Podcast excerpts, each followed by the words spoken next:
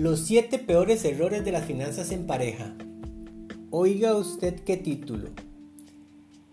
Bienvenidos y bienvenidas a un nuevo episodio del podcast Finanzas IQ Costa Rica. Les habla Julio Espinosa, fundador y creador de este espacio. Recuerden, mi misión es educar en temas financieros a las personas y a las familias. Que el manejo de su dinero sea de una forma inteligente. Los 7 peores errores de las finanzas en pareja. ¿Cuántas veces se dan casos de pareja y uno conoce amigos, familiares, compañeros de trabajo, compañeras de trabajo, gente conocida que se llevan muy bien como pareja, pero tienen muchas diferencias a nivel personal con respecto a temas de dinero. Y hoy les voy a comentar siete de esos errores principales que se dan en las parejas. Cuando una pareja está en el noviazgo, todo es color de rosa. ¿Por qué? Porque solo se ven unos ratitos, cuando salen se arreglan cómo pagar las cuentas, van al cine, van a comer, van a pasear, no tienen esa obligación de, pagar todo lo que conlleva mantener una, un hogar. Y cuando ya están viviendo juntos, se casan, se juntan por medio de unión libre, empiezan los problemas, los roces. ¿Por qué? Porque hay personas que tal vez no les gusta hablar de su dinero o ya vienen con problemas financieros y entonces ya involucran en el mismo problema financiero a la pareja. Y esas son cosas que pasan y que pasan muy a menudo y que muchas veces hasta lo llevan al divorcio. Por eso quiero conversarles hoy de estos siete errores garrafales para que revisen con sus parejas si lo están cometiendo y si no para que no los cometan. Antes de continuar recuerden seguirme en Instagram arroba finanzasiqcr, Facebook finanzasiq y si necesitan escribirme al correo finanzasiqcr arroba gmail.com los leo, les respondo. Recomendaciones, consultas, ahí estamos para servirles. El primero, ¿Cuál es el primer error garrafal? Dejar la responsabilidad económica en una sola persona. Recuerden, son pareja, son dos personas. La responsabilidad de llevar las finanzas familiares no es de una sola persona, deben de ser de ambos. ¿Se pueden dividir tareas? Sí, se pueden dividir tareas, se pueden dividir deudas, responsabilidades pero entre los dos tienen que tener un trabajo en conjunto, no recargarse sobre el otro. Y yo olvidarme, ah, no, usted se encarga de las finanzas y yo me olvido de, eso. Eso no es problema mío. No, no, no. El dinero es de, de los dos y entre los dos deben de aportar ideas para cumplir con sus metas. El segundo error, no tener una visión conjunta mala comunicación, no hablar de dinero. Si yo me visualizo que mi dinero debo manejarlo de X forma y mi esposa de Y forma, no estamos yendo a la misma, al mismo lugar. Por ejemplo, si para mí es más importante cambiar de carro, pero para mi esposa es pensar en que ya tenemos un hijo y en la educación de nuestro hijo, en ahorrar para la educación de nuestro hijo, y no lo conversamos y no nos ponemos de acuerdo, vamos a tener problemas. El tercer error, diferentes personalidades respecto al dinero.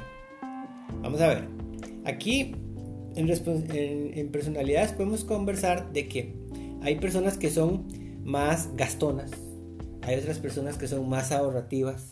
Hay otras que son más equilibrados. Gastan y ahorran, pero tienen un equilibrio. Con respecto a la personalidad del manejo del dinero, es muy importante igual que conversen, que identifiquen y asignen los roles para la administración, de su dinero. ¿Por qué? Porque si no entendemos cuál es la forma de manejar el dinero de cada uno y llegamos a un punto medio, vamos a tener problemas. Hay que conocer esa personalidad y trabajarla en conjunto. El cuarto error es tener una infidelidad financiera. ¿A qué se refiere esto? Mentir si yo gano 100, decirle a mi pareja que gano 80. Eso es una infidelidad financiera. Si yo hago un gasto por 50, decirle a mi pareja que gasté 30. Eso está mal. Hay que ser claros, hay que ser transparentes. Recuerden, son una pareja. El quinto error, no tener un fondo de emergencia y no preocuparse por él.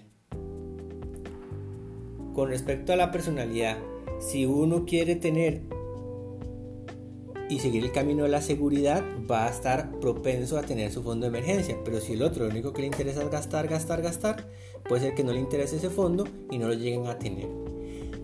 Es importante que trabajen en conjunto para que mantengan un fondo de emergencia y más si tienen hijos. Cualquier situación se puede presentar en la vida diaria y debemos de estar preparados preparados ante cualquier problema económico que se nos presente. El sexto error, equilibrar gastos. Si bien es cierto, muchas parejas tienen eh, ingresos diferentes, es importante que equilibren a nivel porcentual. ¿Qué me refiero? Que si yo gano 100 y mi pareja gana 200, entonces porcentual, por supuesto que mi pareja va a poder aportar más que, voy que lo que aporto yo ahí lo que debemos de trabajar es en un porcentaje. ¿De acuerdo? Trabajar para qué? Para que aportemos lo justo a ambas personas. No recargarnos solo en el que gana más o creer que el que gana menos tiene que aportar exactamente el mismo monto del que gana más. Y por último, no educarse en temas financieros. Esto es básico el objetivo de una vida en pareja es que los dos se apoyen y que crezcan individualmente y en pareja. Esto incluye por supuesto que el dinero. Es importante que se eduquen, que lean libros juntos, que busquen cursos, que se metan a buscar información relevante con la administración de las finanzas, informarse antes de adquirir una deuda revisar bien las condiciones, saber si es lo mejor para ustedes como pareja. No tomen decisiones solos, solas. Recuerden, comunicación como pareja. Es muy importante que ustedes lo manejen y que aprendan juntos a manejar correctamente su dinero. Eduquen a su pareja y usted también edúquese en temas financieros. Recuerden, mucha comunicación, son pareja. Si alguno de estos no lo están cumpliendo, trabajen, trabajen en conjunto.